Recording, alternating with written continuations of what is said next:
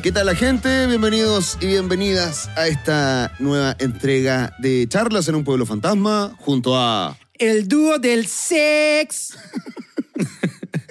Igual me sale como chencho, ¿no? güey? Sí, tenía Como- ese, ese tonito de chincho. como nasal. Nasal. Sí, pues. Aquí estamos junto a Manolete Ugalde en el micrófono 2, psicólogo clínico, académico, eh, amigo, poeta, experto en reggaetón, fan de, de Chencho Corleone Chencho, y de, muy fan. y de Plan B. Y de plan B. Pero más de Chencho Corleone, debo decirlo. Así es. Eh, Manuel, bienvenido. Muchas gracias. Y en el micrófono 2 también estoy acá con un amigo, padre, comunicador, comediante, estúpido y sensual hombre, peri cuarentón, Mm, Eduardo Carrasco. agradezco amigo, que haya incluido padre en, Por la, en la descripción. Sonó como que a falta de, de currículum metamos algo de su Pero vida que- personal, como si tú hubieras dicho que eres No soy nada, Pololo. además. No, hijo, hijo, hermano. Pero hay cachado esa weá de, los- de los currículum de, como, no sé, Pilar Sordo y esas weá, Sí. como que dicen como académico, padre, eh, disfruto, no sé, weón, como que se me Ah, como los enunciados de Instagram, de de, la Instagram. cuenta. Sí, sí. de- Madre de Valentín. Eso, eso, eso. Madre de Valentín. ¿Cómo no va a ser algo más que madre de Valentín? Oye, pero weón. ¿hay alguien que puede tomar esa decisión? No, bueno, pero es que eso que yo no estoy de acuerdo. Que una persona se reduzca solo a ser padre o madre. Bueno, yo te agrandé diciendo que eras muchas cosas en una. Ajá. Ajá, ajá. Agradezco, amigo. Agradezco. nada, Así es. Por nada. Padre. Padre ahí en, en desarrollo. Siempre en desarrollo. Siempre en falta. ¿Ah? Siempre en falta. Siempre en falta. Sí. Qué buen nombre para un show. ¿Por qué no me tiraste ese, weón, cuando te pedí nombres para el show? Porque me dijiste Siempre en otra- falta. Está buenísimo. Está en la zorra. Ya, eso va a ser el se nombre. patenta, weón. Ese va a ser el nombre de mi siguiente show. Siempre en falta. Weón, está puta culia. Pero es que me dijiste, weón, me diste otra coordenada de ideas, pues, weón. Sí. No, pero ya, ya tenemos nombrecito para, para el show. Que es un gran nombre, hay que decirlo. ¿ah? Peligrosamente bien. Peligrosamente bien. Que se estrena el 11 de octubre. Mira, ya no sé cuándo va a salir este. O sea, perdón, 11 de noviembre. No sé cuándo va a salir este capítulo. Hay un enredo en los capítulos. güey. Lo importante es que, eh, logramos la ansiada regularidad. Sí, lo conseguimos, weón. Sí. Por fin. Y semana a semana están saliendo estas conversaciones. Eh, para los que no sepan, para los que recién se estén integrando a Charlitas, es una conversación en donde convergen el punto de vista de, de un comediante, eh, quien, que les habla, y el de un académico, eh, psicoanalista, psicólogo clínico, eh, y muy versado en distintas materias. Entonces, est- estas conversaciones es un pensar a dos voces, donde surgen más dudas que respuestas, pero es la idea. Así es. Justamente, ese, ese es el movimiento del pensar, como lo hemos dicho tantas veces acá. Y, y el tema que nos convoca y que nos ha ido convocando desde el capítulo pasado, porque, sépanlo, ya, ya soltamos lamentablemente el tema de cur- Lo cultura. soltamos. Soltamos el tema de cultura. Como gavete.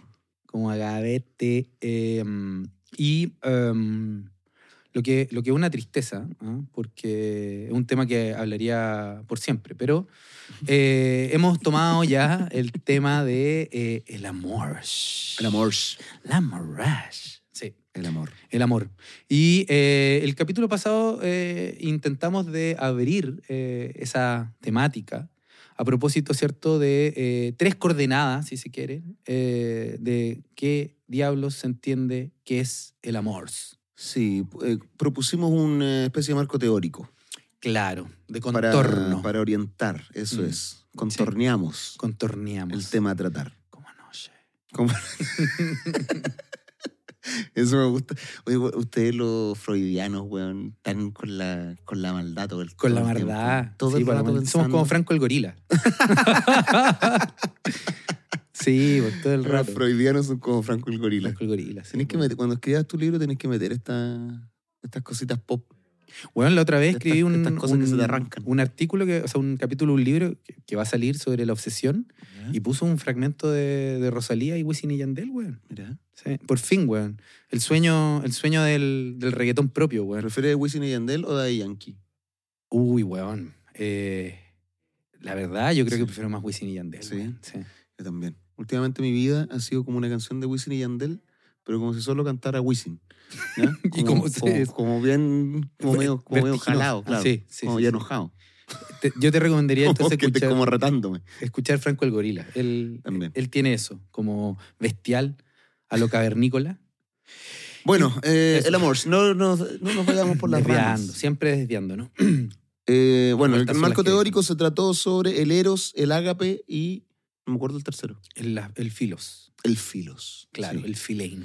Y hoy eh, nos vamos a, a remitir al, al eros. Aleros, sí. O sea, ya eh, lo, lo que último que me interesa eh, retornar o volver del capítulo anterior tiene que ver con lo que comenté a propósito de, de alguna forma, cómo se instalaba el enigma de la sexualidad y del deseo a propósito del encuentro del cuidador y la guagua. ¿Te acordás que, que sí, hablábamos de gran eso? final en el capítulo anterior.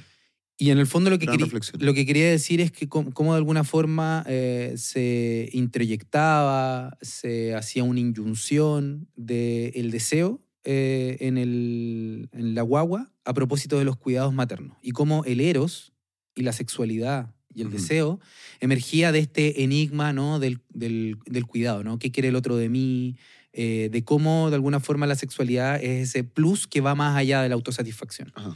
Eso fue lo que un poco intenté comentar. ¿Te acordás? El, Me acuerdo perfectamente. Pero es- Ujú. vamos a hacer una distinción entre amor y deseo.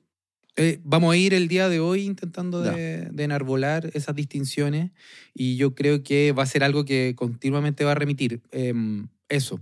Entonces, me interesaba como inte- intentar de comentar de cómo que esto es algo que ya hemos hablado en, en la temporada cero de Charlitas, en, que está en Free Solo. La denominada temporada cero, eh, efectivamente, está bajo el alero de Free Solo, que era otro podcast. Así es. eh, era mi podcast para, para Spotify. Y ahí hacíamos unos capítulos especiales con Manuel que se llamaban Free Solo, charlas en un pueblo fantasma. Así Entonces, si es. quieren escuchar la temporada cero, tienen que ir a ese podcast y ubicar los capítulos que dicen charlas en un pueblo fantasma. Después, este programa tuvo mucho éxito y eh, hicimos este spin-off, que es Charla en un pueblo fantasma, ya un podcast que tiene vida propia Vida propia. y equipo. Ese, así es. Y, y de todo, ¿no? Le tenemos fondo. Todo, de todo. Toda la cosa. Y la buena Emilis, que siempre está ahí haciendo haciendo historia. sus cosas para... Sí. Oye, la otra vez se mandó una más buena que la mía. Buenas, no, sí, buena, Emilis. buena la cabra. Sí. Sí, no, me encantó. De hecho, se la pedí para guardarlo y después subirlo a mis, propias redes. Eh, bueno, volviendo entonces, lo que me interesaba era como intentar demostrar cómo en... Voy no, no quiero que suene mal, ¿no? Pero cómo la introyección del otro, a través de sus cuidados, anima una cierta alma, un cierto espíritu, que es lo que va a buscarse luego en el deseo, en la sexualidad. Esto el es muy freudiano, creo. Con, Sí. O sea, en- en- él decía que finalmente lo que uno buscaba era una repetición de eh, lo mismo. O sea, una repetición de los inicios, de, de- de eso Claro. que se recibió o de esa experiencia. Es decir, Claro. en lo que uno busca luego en su vida, Ajá, eh, justamente. las experiencias amorosas tienen que ver con repetir esa primera experiencia. Claro, repetir esa primera experiencia que siempre de alguna forma es mítica. Porque, digámoslo así, es una experiencia que es un- ah, informe, no, no, tiene, no está totalmente formada. Eh, son, son reminiscencias de una experiencia que alguna vez ocurrió. Pero eso ¿no? se refiere solo a la relación eh, paterna, o sea, a la relación paterna y materna, como de- con los padres, o tiene relación con, con el primer amor, con las primeras experiencias eh, como sensoriales de, de deseo. Eh, En Freud, el, el amor en sus distintas formas está atravesado no solamente en el amor erótico, que es su forma privilegiada o más intensa, en la cual vemos todas las notas de, de esta, de esta construcción, eh, o de este padecer, llamémosle, eh, sino también en la amistad y el cuidado. Ujú. Que son las, eso es lo que me interesa mostrar, que de alguna... Ujú. cuan- la, la semana pasada, y con, con esto termino la, la remisión al, al- al capítulo anterior, hice una distinción, ¿cierto?, entre eh, constitución psíquica, que Sí. son aquellos elementos más permanentes que siempre son parte del, del- del drama, de la tragedia o de la narrativa constitutiva de lo humano, versus eh, producción subjetiva, que son las formas más flexibles que responden a una época determinada. Lo que me, intentó, me interesó mostrar es que estas tres formas, ágape, eh, eros y filos, Ah, de alguna forma emergen y se despuntan de este encuentro iniciático entre la guagua y el cuidador, que en general en nuestra sociedad es la madre. Y esto de que eh, lo que decía Freud sobre el amor, como que no, no existía en realidad, sino que uno solo se buscaba, se buscaba a sí mismo. Cla- o sea, no, no sé Que si... era, como que era muy narcisista. Claro, O sea, que en el fondo uno siempre estaba intentando eh, buscar un reflejo de sí mismo. O sea, eh, eh, la, la concepción de, de Freud tiene un elemento de, de narcisismo que ya, ya voy a pasar a, a hablar con posterioridad. A mí me parece que, que el modelo igual freudiano tiene un montón de límites, pero lo que igual dice Freud es que de alguna forma, voy a decirlo así, lo que la, luego lo voy a retomar, pero lo que la guagua, est- esto es como un mito, ¿no? No es, no es que pase así, digamos, como lo voy a describir, pero es una construcción para intentar de explicar el padecer amoroso. Entonces, lo que de alguna forma Freud se da cuenta es que, sintetizándolo mucho, es que la guagua, al tener esta primera experiencia que tú planteaste, este paraíso, lo intenta buscar continuamente y para encontrarlo lo busca en otras personas, por decirlo de cierta forma, ¿cierto? Ahora la cuestión es, ¿dónde estaría el, el narcisismo? En el hecho de que, y acá viene esta frase de, de Freud, que el ideal del yo, es decir, lo que yo deseo que no logro alcanzar de mí mismo, lo consigo por un rodeo que es lo que tiene el otro y que yo no tengo. ¿Cachai? Entonces, mi relación vendría a completar eso que yo no tengo por... Pero ahí está la falta, ahí está como el- la, Exacto, la- el la motor. imagen de la otra naranja, ¿o no? La media, nara- la media naranja. Claro, la Que te fantasía de completa, la... la fantasía que te completa. Justamente. Pero siempre queda incompleto porque en realidad yo al tener otra relación no tengo lo que el otro tiene, Ajá, claro. sino que me acompaña nomás. Solamente que lo que plantearía Freud es que de alguna forma uno imaginariamente o fantasiosamente cree que uno se completa a sí mismo teniendo Eso que del otro le falta. A uno. Ya. ¿Cachai? Pero es un poco el, el- el modelo de enamoramiento más que de amor en Freud. Fre- Freud no habla de amor en ese contexto, sino que de la figura del enamoramiento. Y, y por eso a mí, antes de, de hablar de Freud propiamente tal, me interesaba tal vez comenzar a decir dos cosas, ¿no? Lo primero es que, eh, y esto lo plantea Roland Barthes en Fragmentos de un discurso amoroso, eh, si hay algo que tiene el, el amor, eh, y todos nosotros y nosotras lo podremos padecer continuamente, es la imposibilidad de nombrar propiamente tal lo que es el amor. Es decir, Claro. el amor tiene el problema de que cuando le ponemos discurso, el amor siempre queda como algo del amor y lo más esencial queda fuera de cualquier discurso que podamos dar. Ujú. Porque justamente eh, el, el- el erotismo, en ese sentido el amor erótico, puta, Juan, de nuevo Primer flato del programa, señoras y señores, Manuel Tugalde. Bueno, debería haber un contador de un contador de weón. Puta la wea. Mal contador de flatos dicen en dirección. Sí, pues, en- en- así que tenga, pues, les, les sugerimos que tengan estudiosnerland.com porque ahí van a ver cuántos eructos por Me capítulo. encanta la dualidad de este programa. O sea, por un lado se cita Bartes y, y por otro lado hay un, un contador de flatos. Maravilloso. Puta la wea. Me encanta, ¿eh? Enc- yo, yo creo que es- ese es el equilibrio que hay que alcanzar. Los chafi, pues, bueno, Los chanos finos. Los chanos finos. Bueno, y eh, entonces, lo- lo- eso era lo primero que quería como comentar, que Bartel lo trabaja, pero en verdad, en general se habla, ¿no? Como, como que el, el- el- el amor erótico, si tiene algo, es su estatuto de no saber, sé. De ausencia, eh, de imposible de enunciar o decir, De es decir, definir. de definir. Sí, exacto. ayer estaba leyendo un libro de Máximo Recalcati, ah, me estáis huellando. sí, que se llama Retén el beso. Igual. Y son como siete lecciones sobre el amor. De eso se trata. Oye, qué, bacán que el- estés leyendo a, Recalcati, el gran autor. Y claro, ahí él, él comenzaba eh, diciendo porque era que todos estos eran, eran intentos por eh, descifrar algunos enigmas, incógnitas del amor, pero que había que huir de cualquier persona que eh, eh, di- dijera esto es, Aquí o, que intentara definirlo. Básicamente lo único que se puede hacer con el tema del amor es hablar simplemente sobre el amor. Justamente. Mm. Y, y- y ese hablar siempre va a ser, eh, por decirlo así, como un vuelo de, de- de- de- una polilla alrededor de una, una luz, Una luz. un fuego, una empolleta. O sea, es un solo rodear, Ya. Y- Eh, y, y y no- además medio torpe, Claro. medio errático. claro, con, muy torpe, muy errático. Y perdido, sí, porque hay que considerar que las polillas, cuando están haciendo eso, están perdidas. Sí, pues, justamente. Y en el fondo hay, hay un poema eh, muy la raja de, de Baudelaire, de Charles Baudelaire, el, el poeta francés, el poeta Malditos, que, que se llama eh, Himno a la Belleza.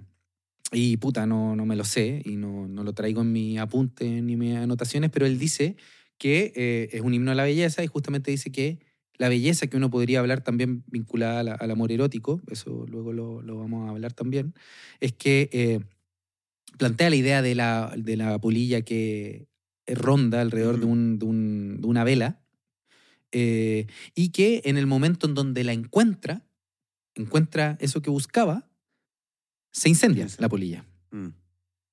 Entonces cuando uno está muy cerca de la, de la polilla, De la eh, vela, del fuego. perdón, de la, de la Ah. vela del fuego, eh, ocurre el un encuentro que en- es una fusión tal que eh, uno termina muerto en, en aquello. O sin saber qué hacer. Claro, totalmente desorientado, digamos, al punto de desaparecer uno mismo de eso. Entonces, sí, eso era lo primero, la primera consideración, porque aquel que vaya a buscar una respuesta eh, en cualquier discurso sobre el amor, eh, no, no la va a encontrar. De hecho, por eso es muy interesante que el libro de Barthes se llame Fragmentos de un discurso amoroso, porque da cuenta de la idea de que no hay una unidad ni una unificación, sino que lo que ocurre en el amor es un conjunto su- superpuesto de muchos niveles. Y por eso en el capítulo anterior me interesó hacer esta división entre eros, agape y cuidado, que son, o sea, perdón, eros, agape y filos, que son tres formas distintas de eh, pliegues de lo mismo, digamos. ¿ya? Eh, y en ese sentido lo- la- es la primera advertencia que, que yo diría, ¿no? Y eh, tal vez siguiendo lo que yo nunca he leído ese libro de Recalcati, eh, pero eh, siguiendo un poco tal vez sus propias referencias, eh, me, me- me gustaría entrar, con, partir con una frase culiada de que, que Lacan, Ujú. Jacques Lacan, que eh, en general yo, si te fijáis, evito hablar de Lacan, a mí no me gusta mucho hablar de, de este weón, pero... eh, ¿ah? ¿Por qué? Porque es difícil. Ah. Ah.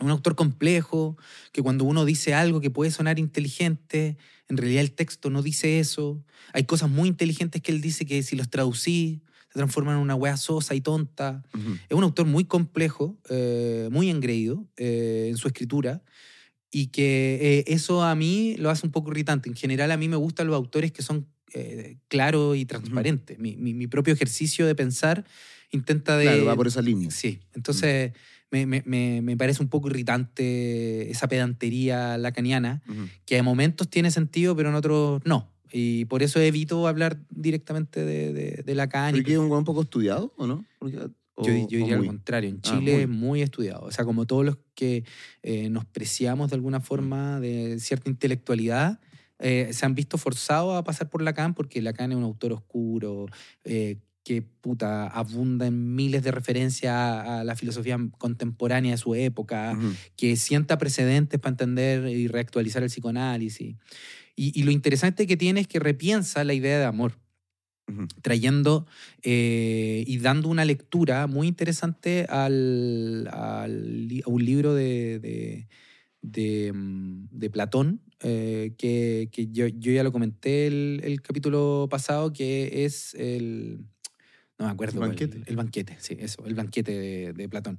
Que yo he comentado que no lo he leído, o sea, que he leído Ujú. fragmentos, pero no, no tengo una, Ujú. y que justamente es un libro que, en, en donde la, la, la dinámica, que, y esto lo plantea Lacan, en el seminario La Transferencia, que es un- uno de los seminarios en donde él eh, trata la temática del amor, eh, él plantea que el libro, este del banquete, se compone con una serie de discursos, ¿no?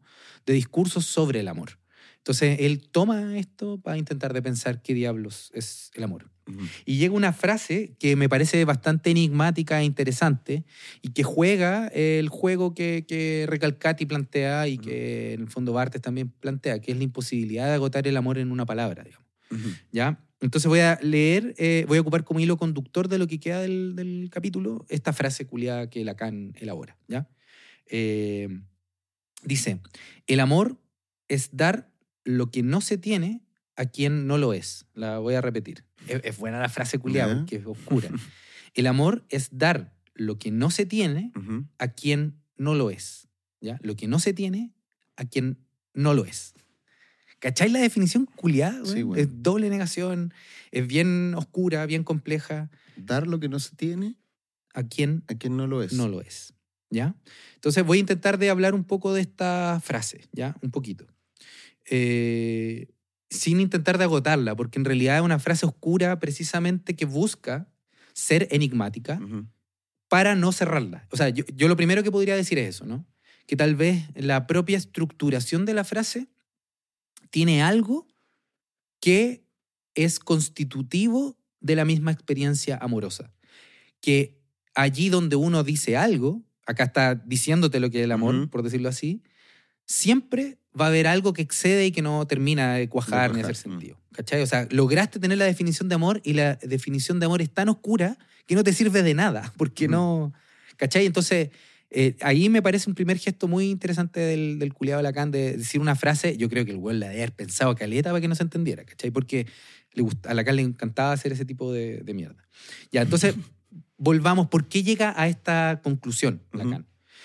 Entonces, lo que me parece más interesante que, que- hace eh, Lacan es que toma uno de los discursos de, insisto, yo no, no he leído en profundidad el, el texto de, de- de Platón, pero acá estoy siguiendo una, una guía de lo que Lacan dice.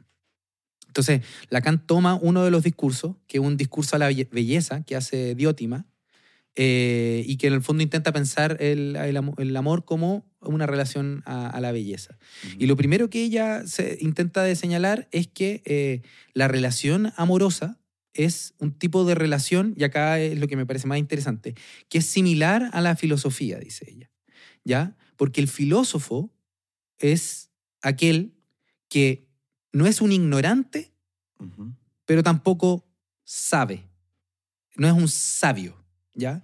Entonces, si te fijáis, no es ni uno ni lo otro, Ujú. ¿cachai? Está como en un intermedio, en un, en un engranaje. O sea, sabe, lo que sabe, es, que es la figura de Sócrates, sabe lo suficiente como para saber que no sabe, Ujú. pero no sabe lo que no sabe, Ya. ¿cachai? O sea, sé que soy un ignorante, pero no sé qué es eso que me falta. Ujú.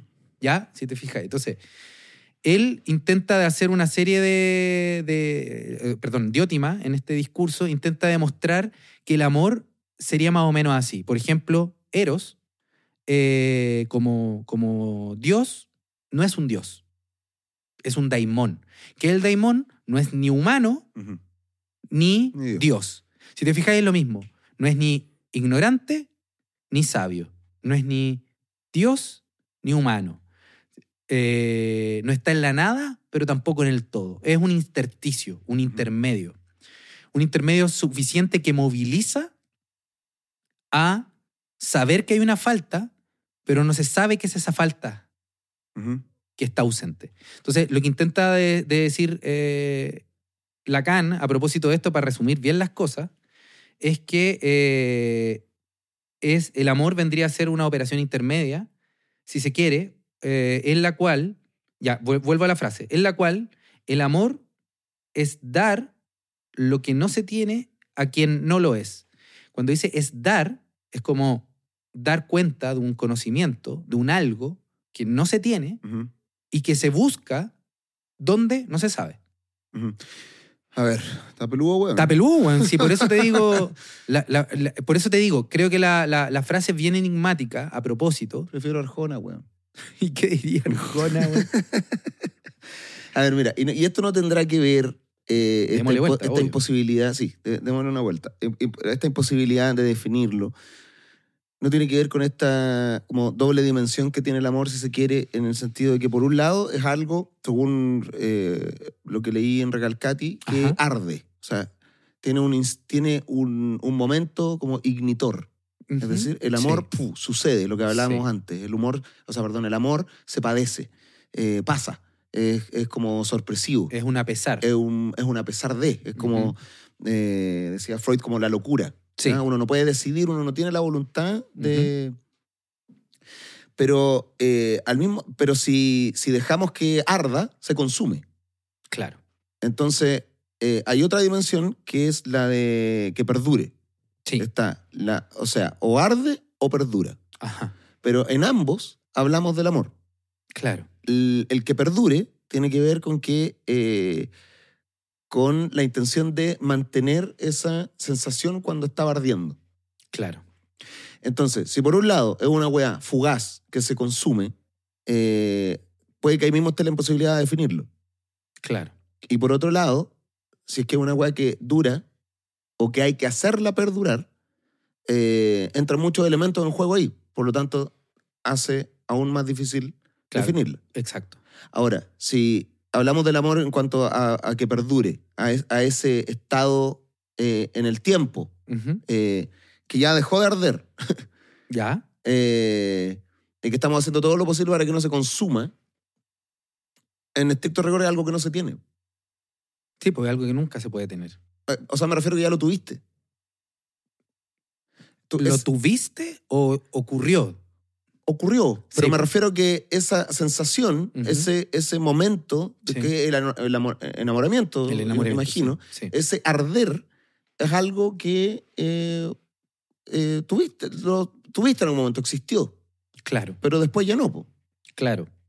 Sí, sí, es que estoy de, estoy de acuerdo con eso, pero en el fondo eh, yo, yo separaría eh, dos cosas, ¿no? Eh, la operación fundamental que permite que el amor siga operando y subsistiendo, que tiene que ver con esta frase oscura de Lacan, ¿cierto? Que es dar lo que no se tiene a quien no lo es. Eh, y otra cosa distinta es sostener el amor. ¿Cachai? Como uno puede sostener una relación de pareja, ¿cierto? O relación amorosa con alguien, con un vínculo, Ujú, ¿ya? Sin que, o sea, habiendo desaparecido esto.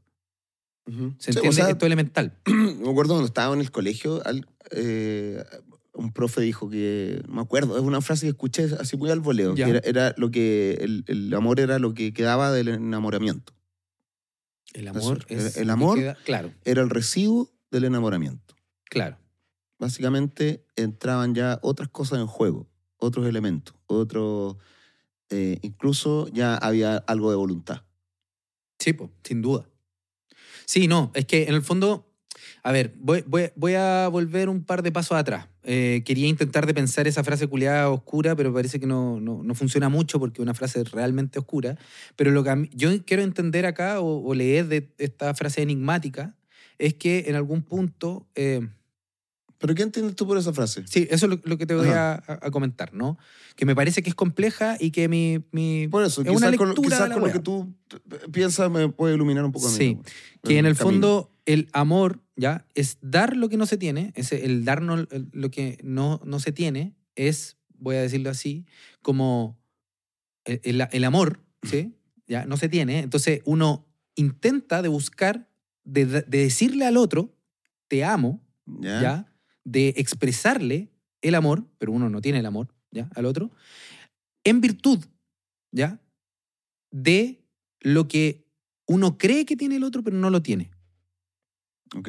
¿Ya? Entonces yo le agregaría este primer elemento, que el, el otro en el cual te enamoras como condición de posibilidad para que ocurra este enamoramiento, este amor, y para que se sostenga y tenga sentido, es que uno le supone al otro algo que no ciertas tiene. cualidades, ciertas características. Uno lo idealiza en el fondo. Claro. Llamémosle idealización, si se quiere. Ya. Pero sí, lo configuras a conveniencia. exacto. Y esa weá que no, que no tienes, que es el amor, que, que no lo tienes porque en realidad es al revés. po. Si dijimos que es una weá que se padece, ¿cómo alguien lo va a tener? Claro, es que O sea, el, tener, el tener implica cierto control, creo. ¿Cómo? El tener. El Sí, tener. Sí. O sea, es que ahí, ahí viene el punto. El dar lo que no tiene es. Yo- ¿Qué es lo que yo no tengo? O sea, ¿qué es lo que te estoy dando? Te estoy dando una falta. Ujú. ¿Cachai? Yo te entrego mi falta para que tú me la llenes, me des lo que en verdad no tienes. Entonces, en el Ya, fondo, yo te estoy dando una falta que yo tengo. Yo llego con esta. Porque eso me hace buscarte. En el fondo, eso es lo que plantea Lacan. Una falta que yo tengo Ajá. me hace ir a ti a buscar lo que podría llenarla, por decirlo así, pero que tú no tienes. ¿Se entiende? Entonces hay una operación de fantasía en el sentido de que, Ya, pues a eso iba con el Sí, tema po, de, lo que, eso- de lo que perdura y lo que no. O sea, Lo que- una vez que se exacto. extingue, eh, dejas de, dejas de. Hay una falta. po. claro, pero es que eh, lo que plantea Lacan es previo. Dice que en el fondo lo que moviliza el vínculo amoroso es de entrada una falta que yo tengo. O sea, solamente yo puedo, a ver, voy a decirlo así, solamente yo me puedo enamorar de ti, por decirlo así, Ujú. eh, en ese punto en donde yo veo una falta en mí que yo creo que tú puedes llenar, pero que en verdad la, la verdad de lo hecho es que tú no tenés con qué llenar. Ese es el, el doble movimiento. Entonces, es yo te entrego una falta, ¿cachai? Yo me entrego desde mi falta para encontrar algo que la llene que no está en ese otro lugar. Y en el fondo tiene que perdurar esto. Si yo, en la medida, yo lo voy a decir así, ¿no? Esto es lo que diría un, un Lacan, ¿no? En la medida de que yo siento que tú tienes eso que podría ayudarme, la relación perdura. En ese punto en donde se quiebra esa fantasía, lo más probable es que, lo más probable, no siempre ocurre que el amor se desvanezca, el amor erótico, esa pasión, ¿no? ¿Se, se entiende eso? Entonces hay Sí, sí, sí, una doble falta. El otro no tiene lo que tú, tú andas buscando, ¿cierto? Y yo lo que te puedo entregar es lo que me falta. Ujú. Ahora, eh, esto es un punto, ¿no? Esto es lo que genera, lo que Lacan dice, la simetría estructural del amor. Que en el fondo hay un sujeto que está continuamente buscando al otro, ¿cierto? Para que le entregue ese oro que tiene, ¿no? Como pa- eh, ello- eso, eso que yo veo que el otro tiene para darme, pero que eso tiene que ver con... ¿Y eso eh, comienza necesariamente en lo sexual? ¿Puede haber esta, este ofrecimiento de mi carencia para recibir lo que yo creo que la otra persona no tiene sin ese ignitor de sexual? Es que yo diría que en algún punto, ah, en algún punto a mí me parece que ese ignitor está en, esa, en ese mismo movimiento, es parte del movimiento, Ajá. del que el otro tiene algo y a mí me, me falta, ¿no? O sea, te lo voy a plantear en estos términos. Desde otro lugar, ¿no? Eh, desde el- mi lugar como psicólogo clínico, ya como analista o como psicoanalista. Eh, me, eh, me ocurre reiteradas veces que yo tengo pacientes, y esto lo hablo con otros colegas cuando me superviso, estoy cambiando el tema por un minuto, eh, y pacientes se enamoran, entre comillas, de mí, pero no se enamoran de quién soy, si no me conocen, yo no les hablo de mi vida a mis pacientes. Ellos no ven eh, qué me gusta, qué no, cuáles son mis faltas. Voy a, voy a exagerarlo, si mis peos son hediondo o no. ¿cachai? No, no ven quién soy. No ven quién chucha soy. Pero igual ocurre que se enamoran. ¿Y de qué se enamoran? De que el paciente va a abrir la falta que tiene Claro. y creen que uno, en el espacio que le entrega, tiene algo que va a contestar eso que les falta. Y es ahí cuando se enamoran los Ya, pero por eso, entonces el enamoramiento incluso se puede dar aún cuando esa, eh, ese eventual encuentro sexual no, no, no ocurra. no ocurra. Claro. Pero eso prende la de- el deseo de encuentro sexual. Y de hecho, a- me ha ocurrido con pacientes eh, a lo largo de mi trayectoria clínica y a otros amigos y amigas igual, que hay pacientes que se me han declarado, a- Mm. hay pacientes que se me han abalanzado a darme un beso al final de una sesión, lo, lo que es un momento muy eh, angustioso para uno como clínico. Pero uno entiende que puede pasar, porque en el fondo, y, y acá viene otro punto, ¿no? En el fondo, la consumación sexual, ¿ya? Eh, tiene un punto elevado de este fuego, ¿no? Como que es cuando el fuego se prende por Sí. completo, digamos. Y, y- y acá yo ocupo una interpretación más bien de, de- de George Bataille eh, en el erotismo, más que de Lacan o de otro hueón. El encuentro sexual, que es parte de esta, de esta eh, operación amorosa, eh, tiene, acá, acá viene el punto, ¿no? Hace sentir por un minuto o por, por, lo, por un momento que tú y yo, que estamos teniendo el sexo, estamos fusionados. Eso es lo que en el fondo nos lleva, ¿no? A sentir, o sea, eh, Ba- Bataille lo plantea en distintos textos que la, la poesía logra eso, el encuentro religioso, pero el encuentro erótico, si hay algo que logra hacer, es transgredir los límites de los parteners. De, de la, de la individualidad. Exacto. Hacen sentir De hecho, La fusión. ha- ha- habla algo muy similar con el tema del beso, por eso el, el libro se llama así, como re- retén el beso, que era, era, una, era una forma, ese contacto Mm. de, de la- de la lengua, que era básicamente el objeto de deseo de- del otro, Mm, o sea, en donde está como instalado el lenguaje, Mm. eh, era el momento en el que uno se, se fusionaba con el otro y era, Justamente. era uno. Era justamente. Mm. Y, y ahí hay una Que metaforización. no había, no había Perdón. amor, no había erotismo sin lengua. No, pues claro. Sí. No, pues sin chupada de Sí, weá, sin beso negro, no. Pero en el fondo, Uf, pero, Eh, pero no, pero volviendo atrás, o sea, yo, yo creo que ahí eh, como re- retomemos todos los elementos, ¿no? Porque ha estado un poco desordenado porque el amor termina generando esta imposibilidad de decir Eh, algo. eh, es complicado. Es que se traía Lacan también, pues, weón. Puta, weón, fue un error. Traía pero- una letra de Alejandro Sanz, una weá para partir, pero no, trajo a Lacan. Puta, weón, es que me gusta esa frase. Ajá. Que en el fondo la doble falta, o sea, como que si hay algo que, que en el fondo moviliza al, al amor, lo que intentaba decir, y quería atribuirle la, la- la idea a Lacan en esta frase, es que lo que uno entrega es una falta a otro, que uno le supone algo, pero que también hay una falta ahí. Hay una doble falta. La falta que yo intento completar y el hecho de que tú en verdad no tienes eso que yo pienso que me va a completar. Entonces, por eso es como uno da lo que no tiene, lo que le falta, a quien no es, que no tiene eso que uno cree que, que es. Pero eso, hay, a- a- lo que me interesa para que lo que nos estén escuchando y en verdad no tengan vínculo con el psicoanálisis y con todo esto, yo creo que eh, los elementos que me interesa sacar a, a la luz de todo esto son básicamente dos o tres, ¿no? La primera es que en la relación amorosa hay una simetría constitutiva. Es decir, yo estoy en situación de falta y creo que el otro tiene algo que me va a llenar, ¿ya? Eso es el primer elemento. Eh, En segundo lugar, y que creo que es parte de la, esta simetría constitutiva, es que el amor siempre supone que no hay co- encuentro completo, ¿ya? Que no hay dos naranjas que se juntan nunca, Ujú. ¿cachai?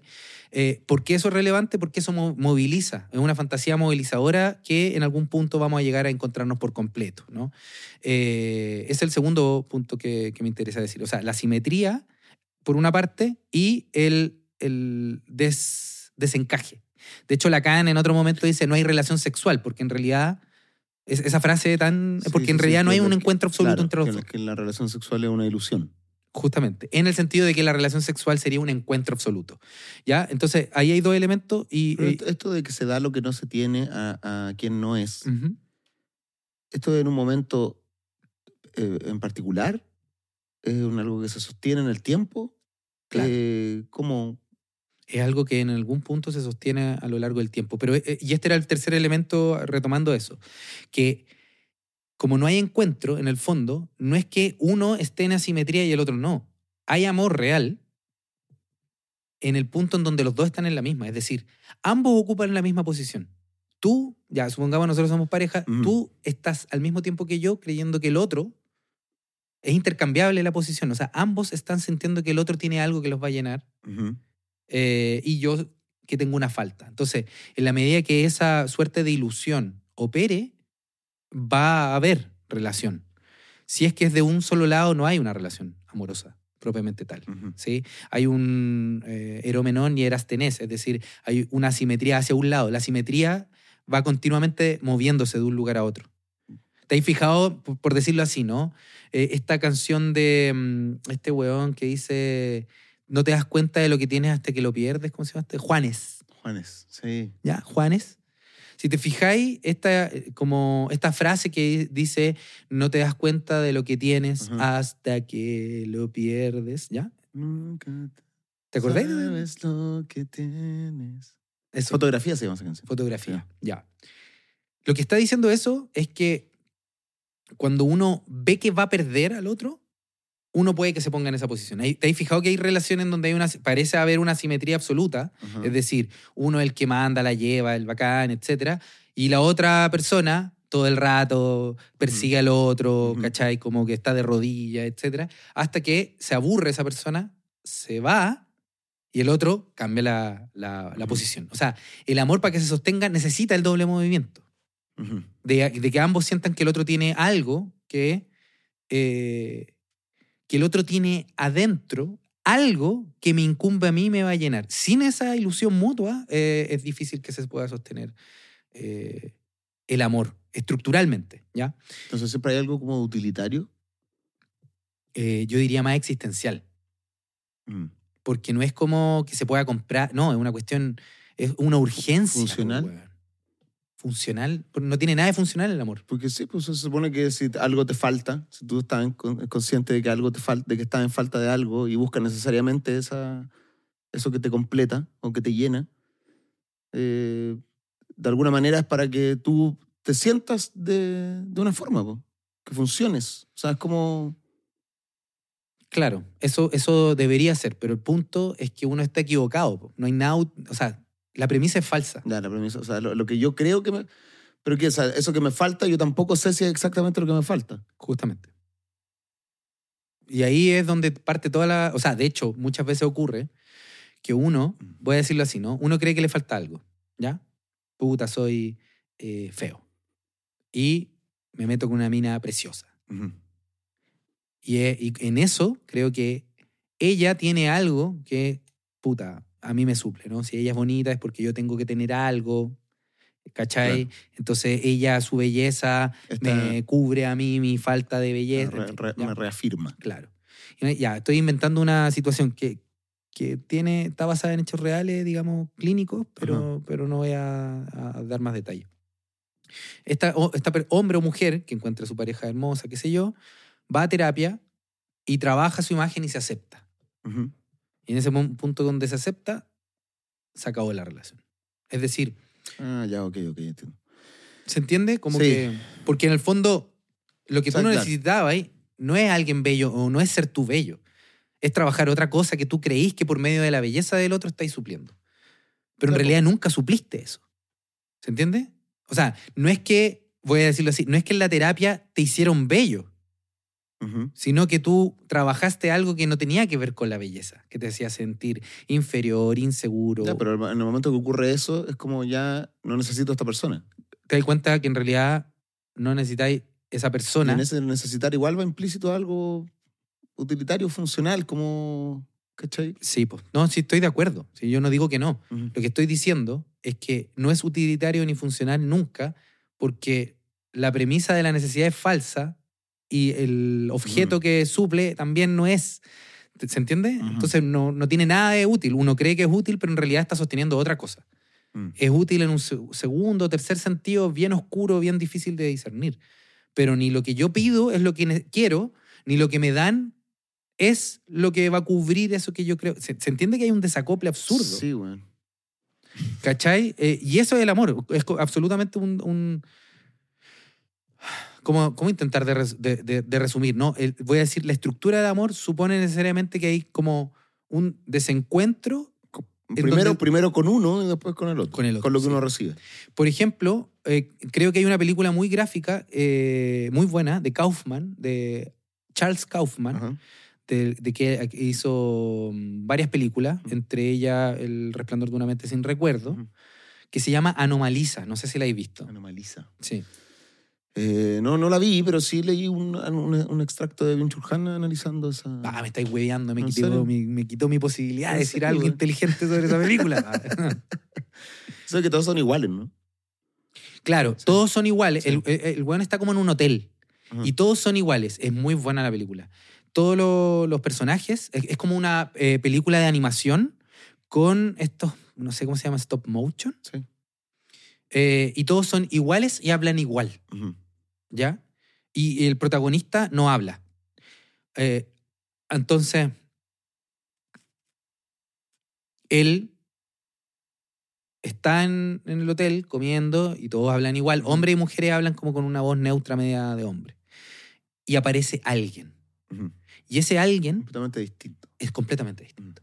Absolutamente singular. Tiene voz distinta, brilla de modo distinto y, en fin. Y toda la película se trata que el tipo intenta buscar encontrarse con esa persona hasta que lo consigue. Y en ese punto, ella, de la nada, pierde el color, pierde la voz y se transforma en lo mismo que se transforma en lo mismo que, que, el, cual- que todo el resto del mundo, ¿cachai? Inclusive que el, que el mismo protagonista, ¿cachai? Entonces, lo que él creía que buscaba no era lo que buscaba, ¿cachai? Y, el amor, eso, eso es lo que quiero decir, ¿no? El amor tiene algo de eso, necesariamente, de buscar aquello que yo no creía que buscaba eh, continuamente y, y hay un, un, ¿cómo decir? Un, un, un- desencuentro, un- una falacia, eso, así lo voy a llamar, la falacia constitutiva del amor. El amor requiere esa falacia. Y todos los autores así como más psicoanalíticos lo dicen, ¿no? Pero evidentemente yo creo que, que este autor tuyo, que tú estás leyendo, el Recalcati, Ujú. eh, también lo debe decir. Eso es lo que posibilita continuamente que haya amor. Pero uno no solamente encuentra desencuentro en el otro o, o una falacia, sino que encuentra verdades que no buscaba. Y yo creo que esa es la parte más como, eh, como ¿cómo llamarlo? Que, en donde crece, donde pueden crecer cosas. Porque uno buscaba A en un sujeto, su belleza, y en realidad no era su belleza, por decirlo así. Y el otro, ¿qué ocurre? Te da cosas que uno no inesperadas, eh, regalos, bellezas, eh, encuentros, gestos que uno no esperaba. Y allí es donde hay posibilidad de, de amor. El desencuentro es estructurante, sí, pero también la posibilidad de que lleguen cosas nuevas que uno no tenía, no sabía que necesitaba, no sabía y que quería. Y, sí, me interesaba mostrar eso, por una parte, que el amor supone una, una aparente falta en mí que podría encontrar en otro, pero la relación solo se, se sostiene si el otro también me da algo que yo no ando buscando, pero que necesitaba. ¿Cachai? Se entiende que ahí hay otro movimiento. Es decir, el otro me da lo que yo no esperaba. No es solamente yo le pido a él Eso que me podría dé. agregar a la frase de Lacan. Sí. Se da lo que no se tiene, al que no es, Y, le- y a uno le y llega se recibe lo que no se lo- espera. lo que no esperaba. Listo. Sacaste un libro, güey. Si no, no se puede sostener el amor. Bueno, es que de- Si no, no hay fertilidad. Ajá. Bueno, eh, me parece bien complicado todo lo que estás diciendo. Como que tengo que darle varias vueltas, eh, sobre todo a lo de la frase de Lacan, pero me, me parece interesante eh, y pintoresco que siendo el amor eh, performativo, ¿tú estás de acuerdo que es algo performativo? Sí. Es como que es- en el fondo es algo que se, se crea, Sí, po. como que, pero al mismo, se, padece al mismo tiempo. Sí, po. Es que eso es interesante, ¿cachai? Que es algo que no puedes controlar, lo padeces, pero al mismo tiempo, en esta falta que tú ofreces, tienes que performar. Performas tu propia falta, Sí. ¿cachai? En el fondo está eh, eh, desde el momento de que estás creando, porque finalmente performar es eso, es como ejecutar, Sí. actuar. sí. El, el te, Performance. el te amo, el te amo es, un, es una- es performativo. Así es. Lo estás declarando, enunciando. Claro, o sea, en la declaración lo estás haciendo. lo estás haciendo, o sea, Sí, y, y- y lo que estás haciendo ya viene siendo un, un no es. Sí. Un no es, sino un construyo. Ajá. Sí, po. Sí, e- es el punto, ¿no? Yo creo que ahí está agregando una, un elemento que me parece la raja, eh, a, a saber, el siguiente, ¿no? Que el amor vendría uno a creer que es una sustancia, ¿cachai? Como encontré el amor de mi vida, ¿no? Como que estuviera Sí. de antemano, Sí, fuera sí, una cosa, que viene como uno va y se, se pone, ¿no? Eh, ya, entonces el, uno cree que es eso el amor, ¿no? Pero en realidad el amor no es, no está, no encontraste, sino construyes continuamente claro. al amor, no de tu vida, sino en la vida. Sí, po, ese es la- el, el- el movimiento. Ahora bien, quiero insistir en lo anterior. Cuando uno construye una relación amorosa se supone esto. que uno, más que encontrar el amor de su vida, es construye diariamente el amor en la propia vida. Pero lo que ha- hace esta ignición que tú estás diciendo, lo que prende es la sensación de que el otro tenía o tiene eso que a mí me falta. Eso es el primer movilizador. Esa singularidad que tiene el otro que me hace sentir que yo tengo que estar ahí, que yo deseo a ese sujeto, etc. Ahora, y, y ahí viene el, otro punto. Yo insisto, esto me parece muy difícil y muy inagotable de, de conversar, pero lo que a mí me parece interesante, que es lo que acá estoy tomando más bien a, Bataille, eh, el amor requiere como fantasía y como experiencia la fusión. Lo requiere. Una y otra vez.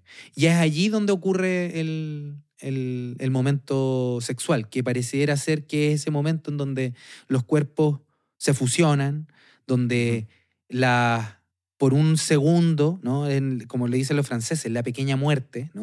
Que justamente la, la pequeñña muerte es el volver a ser uno con el universo, ¿no? O, eh, o lo que los poetas dicen, eh, creo que es Paul, Valéry, dice la sensación de universo, ¿no? De que todo conecta con todo, está instalada fundamentalmente en el encuentro, en el encuentro sexual. po. Me dicen en el encuentro sexual, en el momento, en el orgasmo mismo, uno es con el universo. Uno es con el universo. Eso se dice. No sé por qué ahora siento que cada vez que vaya a tener un orgasmo voy a, voy a No imaginar al profe Massa. ¿Cómo explicándolo así? Como en vez de Carlos Pinto, Profe debe ser. Massa, profe Massa aplaudiendo. y. Puta, pero, pero yo creo que ahí hay algo. Mm. O sea, en el fondo, yo, yo creo que hay, ahí. O sea, yo creo que el amor ocupa una, un, un lugar que es mucho más. El amor y el, y el sexo y el orgasmo, ¿no? Como formas, Sí. formas más intensas de lo mismo. Eh, ocupan una suerte de fantasía estructurante. Pero ¿y qué, y qué pasa? por humano, ejemplo, la, con- la- la idea de fusión, la idea de ser uno. Ese es el, el- el elemento que yo pienso que continuamente eh, se busca, ¿no? Como la idea de lograr la comunión, la fusión, el encuentro absoluto con el otro, ¿cachai? En ese sentido eh, es que Lacan dice que no hay relación, no hay posibilidad de, de que tú y yo seamos lo mismo. Mm. ¿cachai? Por- eh, de, de- de salir de ese espacio de completa eh, soledad o de completa individualidad. Y, y en el fondo eso po- podría sonar trágico, pero no lo es. Eso es lo que quiero volver, ¿no? Yo creo que este amor que uno habla de las relaciones largas se Mm. sostiene justamente cuando ambos sujetos aceptan que es imposible lograr esa fusión o esa unidad o esa totalidad o esa comunión que se fantaseaba en algún momento. Eso es lo que puede permitir que perdure una, una relación. Pero el fenómeno erótico requiere justamente que el otro tiene algo. Mm. Y allí es donde parten todos los afectos eróticos, que es como la pasión, la envidia, el celo. Y todo eso se despunta y se mueve en relación a lo que llama Lacan agalma, que, que es como el hecho, es como una figurilla que tú abres y adentro tiene las joyas, ¿no? Uno supone que va a abrir y va a haber una joya, ¿no? Tiene que haber algo ahí. Eh, y no hay. Y, y en un sentido más loco, se me acaba de ocurrir la idea, ¿no? Pero en un sentido más loco, en Dahmer, si te fijáis, ¿Jeffrey Dahmer? Jeffrey Dahmer, sí. ¿En serio? Sí, pero- Estás dando un filósofo, güey. no, no, no, no, en la serie, en la, en la Ya, serie de. Dahmer. Por eso, eh, la serie de Da- Dahmer que está en Netflix, sí. si te fijáis, a, voy a decirlo así, ¿no? Eh, a, a Dahmer le era imposible sostener el hecho de guardar una distancia con eso que yo andaba buscando. Es decir, el amor supone que, yo supongo que el otro ti- tiene algo, pero también supone una distancia. Ah, ya, perfecto, ya, ya. O sea, el- el- eso de, de fusionarse con el, el- el de hacerse uno, eh, él lo llevó a ese extremo. Lo, lo llevó a un Mm. extremo que uno podría decir psicótico, ¿no? Es decir, en donde él perdió la proporción de la metáfora, de, de- de- de la, de que la palabra justamente está para no cumplir, eh, como, no sé, pues, eh, te, te comería, Mm. ¿cachai? Como son cosas, hoy te comería, qué rico, ¿cachai? Bueno, claro, la, la- la ficción, como lo figurativo. lo figurativo. Lo exacto. figurativo del amor. Lo figurativo del Mm. amor, justamente. Y, y lo que me parece interesante es que él le, le era, era incapaz de, de amar precisamente porque él no podía eh, tener ni esperanza, ni confianza, Mm. es decir, terrenos de la demora. No había demora, no había espacio. El que hacía con el otro, cuando, en ese punto en donde no quería soltarlo, Claro, la absorbía nomás. lo, lo, lo mataba, lo sacaba fotos. Si te fijáis, guardaba fotografías, ¿cachai? Como guardaba todo lo que podía del otro. El, las cédulas de identidad, el cuerpo, incluso se lo comía, o sea, Pero ahí, entra el tema de del, sí. del fetiche. El fetiche como, como esa obsesión, no por el otro, sino por un trozo del otro. Por un trozo del otro que tendría la clave del, del completo otro. Claro. Sí, po. De alguna forma lo que hace el, el fetiche es Pero- decirlo, encarnar que en ese fetiche en verdad ahí está la fusión. Pero, pero es una forma de negar al otro. Es una forma de negar al otro, Sí. sí, po, sin duda. Y aceptar al otro supondría una distancia con el otro. Claro. ¿Cachai? Y, y es interesante porque hay una... un- Mira, ahí me va quedando más claro. Es que con Jeffrey Dahmer queda todo más claro. a la larga, claro. Es que, ponte tú, a mí, a, a mí esa serie me, me, conmueve harto y me, Mm. me produce efectos bastante, afectos bastante ambivalentes. Eh, hay un capítulo en donde eh, Dahmer se enamora de una persona sorda sí. eh, y logra sostener una relación en la medida de que ese otro le enseña la distancia. ¿ya? Y logra sostener una relación, deja de matar gente, logra construir algo en la medida de que renuncia a que el otro es de él Claro. hasta un cierto punto en el cual este tipo tiene que irse a trabajar, Dahmer le dice que no, se va, y que es lo más tenso y terrible del capítulo, al tipo creo que se le quedan las llaves, vuelve, Sí, oh, bueno, es horroroso ese momento. Y ahí Dahmer no soporta y lo mata. Mm. Y, y- y lo mata, y a diferencia de otros, él se acuesta, o sea, se queda con él en la cama como Sí. acompañándolo, ¿no? Como... Y, y ahí hay algo que, que me parece muy, muy fuerte, ¿no? Como que en el fondo el, el, amo- el móvil del amor es esta ambivalencia entre que el otro tiene algo que, que yo puedo tener, Ujú. o sea, que yo no tengo y que el otro podría tener, el, esa agalma, pero también que uno no va a abrir el otro para quitarle, ¿cachai? Como no lo va a absorber al otro. Ajá. Pero eh, en el capítulo que, leí- que leí de- del libro de Recalcati también hablaba algo de eso, sobre que uno siempre se enamoraba de los, de los cuerpos. En el Mm. fondo que, que uno, uno idealizaba lo- los, los cuerpos, pero Mm. que también el defecto era muy importante. Mm, O sea, que uno se enamoraba no del cuerpo perfecto, sino de ese defecto que sobresalía, que Mm. era lo que marcaba la distancia, porque eh, un cuerpo perfecto era algo eh, que se hacía inalcanzable, Sí, po. ¿cachai? Era, era demasiado ideal. Entonces lo que, lo que uno ponía atención era como en esa, esa, esa pequita, ese ojo más chico, eh, no sé, como esa, esa- algo que contrastaba con e- ese ideal que se estaba Mm. presentando, ¿cachai? Como, Sí. eh, y eso lo hacía un poco más... o sea, Humano. claro, o sea, que marcaba esa distancia. sí. Ajá. Sí, sí, sí, sí. O sea, es que yo creo que eso tiene varios significados, ese, el, el fijarse o el encantarse también eh, con, con el detallito, ¿no? Claro, no, o sea, no, no defectos propiamente tal, sino con eso que... Las singularidades. las- exactamente. Sí. Pero eso también, o sea, el- el- la singularidad, el defecto, etcétera, dan, e- dan, pueden tener más de un significado, ¿no? Genera un distanciamiento de que el otro es un otro singular que tiene su particularidad, pero también tiene que ver, por ejemplo, con el- defecto, que cuando causa ternura, ¿cachado? Que en general a veces esos detalles causan ternura. La ternura ocurre cuando yo veo al otro también en condición de vulnerable. O sea, no es solo que yo veo al otro en tanto que otro, sino que no veo al otro cerrado como un objeto, sino que tiene en esos pequeños eh, fragilidades, eh, también veo que hay otro humano. ¿Cachai? Hay cachado esas personas que están con parejas que son completamente perfectas Mm. y que es insostenible eh, porque el otro es demasiado buena pareja, nunca muestra sus sentimientos, ¿cachai? Como que está cerrado. Mm. Lo que causa ternura muestra que en el fondo, en el otro, hay algo que también el otro puede ser herido, que la- el otro también tiene un, un- un tropiezo, un fallo. O sea, finalmente la canción de Felo, tú eres la mujer casi perfecta. En el fondo nos está remitiendo a esas fragilidades. Absoluto, bueno, es, verdad, pues, weón.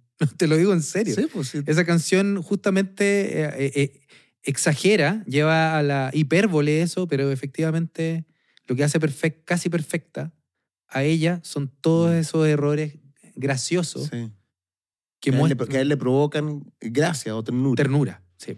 Mm. O sea, eso- yo por eso te digo, yo creo que la ternura es esa capacidad que uno, que uno le emerge, ese afecto que uno le emerge en ese punto en donde el otro aparece como frágil. ¿Cachai? Y se permite igual, por eso ambos se ríen en la Mm. ternura, ¿cachai? Como en esa, entonces, la singularidad permite que el otro sea otro, pero también permiten que el otro sea un otro humano. Está, está peluda la weá, weón. está. Pero, weón. pero bien igual, weón. Creo que Sacamos algunos destellos. hubo algunos destellos, sí. Yo estaba... Yo estaba medio perdido al principio, pero No, yo igual, weón. varias cosas me quedaron muy claras. Ahora no sé cómo, cómo voy a llegar a ver a Catalina a casa. No, simplemente la voy a mirar y voy a decir toda una ilusión. Finalmente tú no eres y yo te estoy ofreciendo algo que no tengo. Nos divorciamos. Oye, ¿qué te iba a decir antes de terminar? De hecho, yo, como volviendo, ¿no? Yo le estaba quitando el culo a hablar de amor hace caleta, weón. Sí, yo no quería hablar de esta weá porque una Mm. vez me comentaste esta weá, pero es porque poder decir, a, a ver, que puedan haber destellos de, de, de- de sensatez Sí.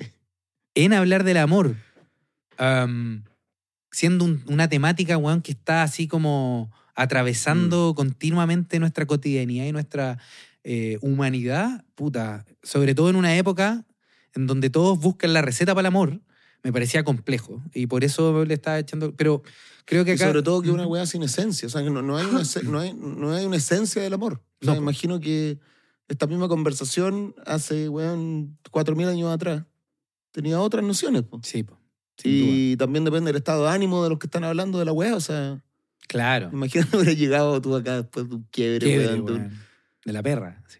No, weón, el amor no es nada, es pura falta, pura mentira. Váyanse a la yuya. Sí, pues, weón, probablemente. Pero en el fondo, yo creo que hay algunos destellos dimos. Mm. Lo que yo eh, te, te propongo es lo siguiente, entonces, que, Que culiemos. que culiemos, weón, vamos al baño al tiro, ¿no? ¿Por qué lleváis la weón? no, que ah, me, me gustaría eh, invitar a, a la Florencia, a. Badi, que una filósofa que en, en noviembre, ahora en noviembre, viene a, a Puerto Idea eh, a hablar justamente sobre el deseo, el amor. Ella puede darnos un marco Ya. y nosotros después seguir... eh, Me, me Dándole agrada, vuelta. me agrada. ¿Te parece? He escuchado algo de ella y es, es muy capaz. así que hagamos eso porque, puta, está, está arduo el poder. Las polillas. Las polillas. Fuimos unas polillas. Fue unas polillas alrededor de la luz del erotismo. Señores y señores, esto fue Charlas en un Pueblo Fantasma. Recuerden que nos pueden ver en formato podcast en estudiosneverland.com. Un tremendo programa, hay un montaje, pero notabilísimo, eh, hecho por nuestro equipo Sí, audiovisual, aplauso con, para ellos. con dibujos, citas. eh, hay una propuesta audiovisual muy, muy interesante. y ahora que- que contador hace- de eructos. y ahora con contador de flatos. Eh, y hace este programa muy, muy interesante Mm. visualmente, así que eh, véanlo. Se pueden suscribir a estudiosneverland.com y además disfrutar de todo el contenido. Ahora, si no tienen lucas, si anda mala la cosa, bueno, nos pueden escuchar en forma gratuita en Spotify. Nosotros es. tenemos para, para todo. Así Síganos en Spotify, compartan los capítulos, por favor, porque queremos que cada vez se haga más grande la comunidad de charlitas en un pueblo fantasma. Este pensar a dos voces junto a... El dúo del sex. Esto fue Es Será Charlitas en un pueblo fantasma.